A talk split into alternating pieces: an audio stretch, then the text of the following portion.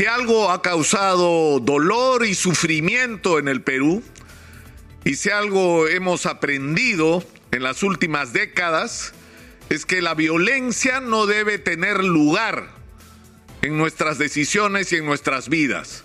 Que nadie tiene derecho a imponernos su ideología y su pensamiento por la violencia, porque eso fue sendero luminoso y eso sigue siendo todavía el grupo de los Quispe Palomino a los que habría que terminar de acabar en la zona del Braem.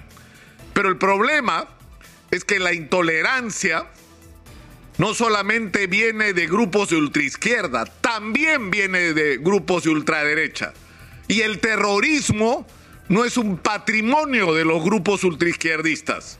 También es un método que usan los grupos de ultraderecha para someter al resto de la sociedad con el miedo a sus ideas y a su voluntad.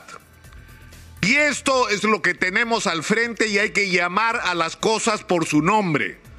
En el Perú ha empezado a surgir una corriente de ultraderecha, fascista, intolerante, violentista, que no soporta que la gente piense diferente a ellos, que hoy están atacando presentaciones de libros como la de Daniel Olivares, como lo hicieron con Francisco Sagasti.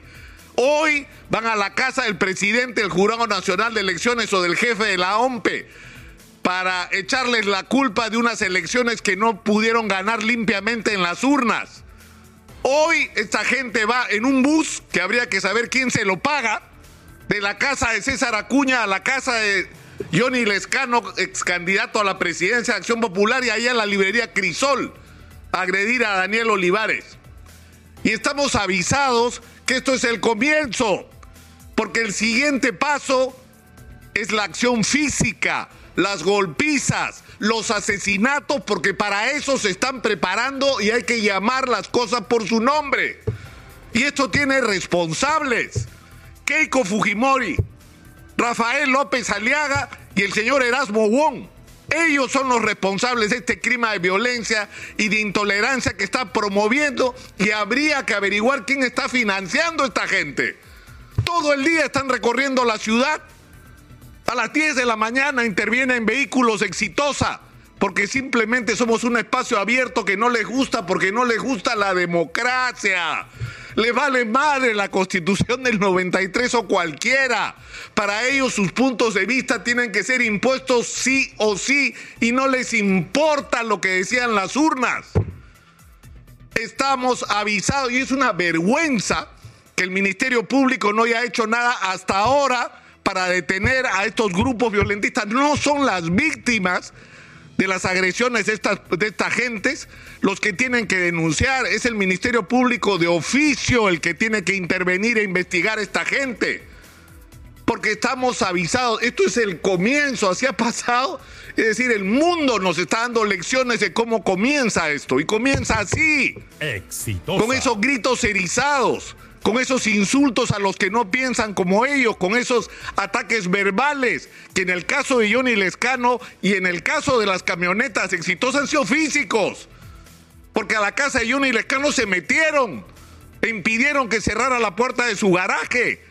Y en el caso de Exitosa, si las ventanas no estaban cerradas, agredían a, nuestros a nuestras reporteras. Y tocaron los vehículos y los movieron en actos de agresión que no son, insisto, sino un anuncio de lo que nos viene si no lo paramos ahora. Es decir, estamos en medio de una discusión donde hay gente que supuestamente defiende la constitución del 93, ¿no? Que, que resulta insólito, ¿no? Y que permite y promueve a estos grupos violentistas y yo sospecho sinceramente que lo financian. Porque ¿de, qué vive esta gente? ¿Alguien me lo puede explicar? Si están todo el día yendo de un lado a otro a ver a quién fastidian, a quién agreden, a quién insultan, a quién agravian. Yo creo que estamos a tiempo de parar a esta situación y la responsabilidad en este momento, en este momento es el Ministerio Público. No podemos permitir que esto siga ocurriendo, porque la democracia peruana está en peligro, la democracia peruana está amenazada y hay que ser conscientes de ello. Si a alguien no le gusta el gobierno de Pedro Castillo, la constitución tiene procedimientos.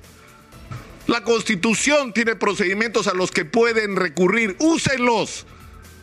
Úsenlos, pero no promuevan, estimulen, justifiquen ni financien a los grupos violentistas. Estamos avisados.